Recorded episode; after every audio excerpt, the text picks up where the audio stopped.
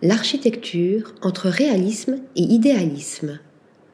À Gizeh, en Égypte, Badi, architecte, crée la différence avec cette maison aux allures de sculpture géante sans aucune ligne parallèle. Mohamed Badi, fondateur de ce cabinet d'architecture basé au Caire, fait fi des codes établis pour créer une connexion directe avec le monde naturel. Intemporel, organique, complexe, tels sont les maîtres mots qui caractérisent cette conception architecturale dépourvue de toute ligne parallèle.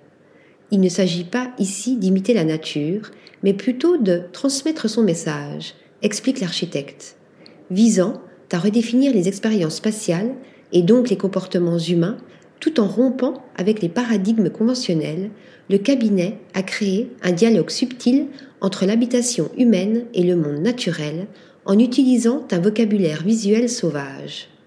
Cela peut paraître une forme d'abandon notoire de l'ordre, mais il s'agit en fait de se soumettre au flux aléatoire de la nature, de lâcher les contraintes artificielles et de rejoindre sa danse gracieuse de forme dans un mouvement qui se situe quelque part entre réalisme et idéalisme. Harmonie et équilibre.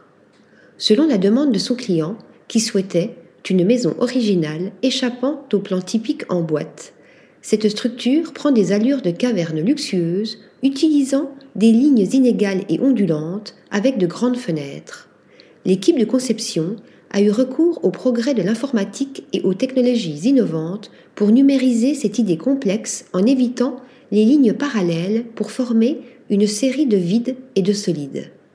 Cela a permis de construire une gamme variée de formes naturelles avec une grande facilité.